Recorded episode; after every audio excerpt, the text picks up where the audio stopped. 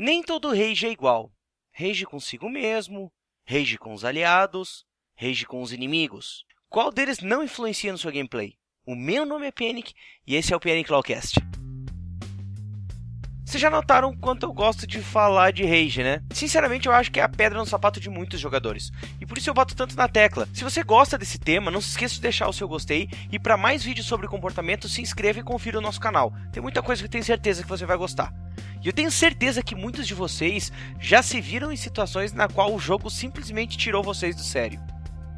Seja por uma MD5 que você começa a perder um jogo quase ganha, eu, eu não sei se tem uma boa tradução para throw a game. Tipo, é tipo desperdiçar, mas throw é diferente assim. Sei lá. Ou então por alguém no seu time tá sendo extremamente tóxico, tipo aquele troll verdadeiro mesmo. Às vezes uma skill que você usou e você nem sabe direito como é que você conseguiu errar aquela skill. Ou mesmo quando algum jogador acaba jogando muito melhor que você e se fica putaço que você não conseguiu ganhar dele. Numa situação dessa, você pode acabar regiando. E não vem me mentir que isso nunca aconteceu. Mas é interessante como podemos dar rage com alvos diferentes. Pode ser nós mesmos, pode ser com alguém do nosso time, com alguém do time adversário, pode ser até com a Rito Gomes.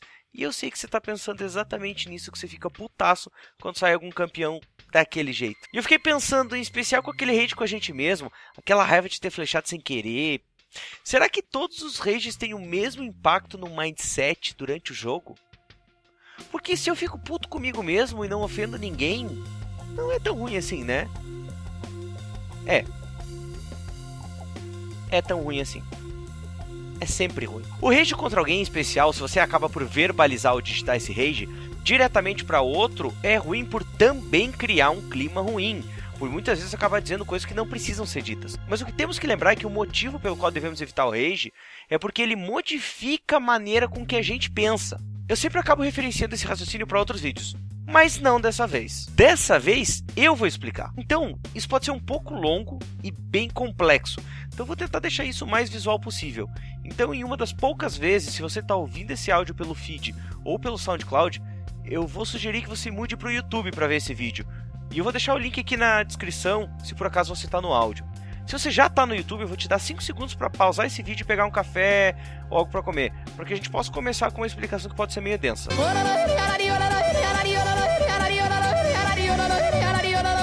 Se você já pegou tudo isso, bora lá. Raiva é sobre preparar o nosso corpo para sobreviver a uma ameaça. Portanto, nosso metabolismo começa a acelerar e nosso corpo se prepara para sobreviver. Mas para isso, o nosso corpo tem que saber que uma ameaça está à espreita. A amígdala é a região do nosso cérebro que é responsável por captar e interpretar os estímulos mais reacionais ao nosso redor. Como, por exemplo, aquele aso que já te solou duas vezes, mostrando uma estrela na sua frente.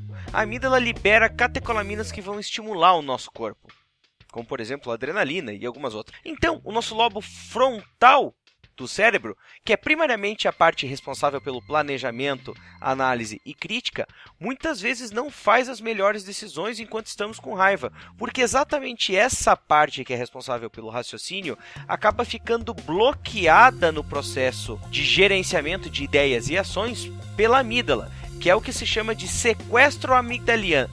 Para explicar por que, que o lobo frontal é responsável por isso, a gente lembra do clássico caso de Phineas Gage, um operário americano que após sofrer um acidente. Peraí, deixa eu falar melhor desse acidente.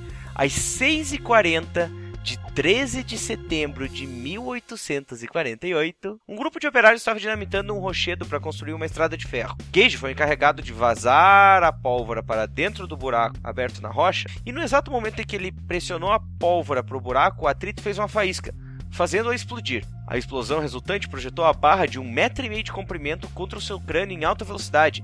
Essa barra entrou pela bochecha esquerda, destruindo seu olho, atravessando na sequência a parte frontal do cérebro e saiu pelo topo do crânio do outro lado, que acabou perfurando seu cérebro e lesionando o lobo frontal. Gage, dali em diante, começou a agir de forma diferente. Ele, que era um cara muito social, começou a ser mais grosseiro, e tinha mais dificuldades para conviver em sociedade. Muitos neurocientistas acreditam que esse foi um dos primeiros casos que realmente comprovam a função do lobo frontal em socializar e raciocinar de melhor maneira.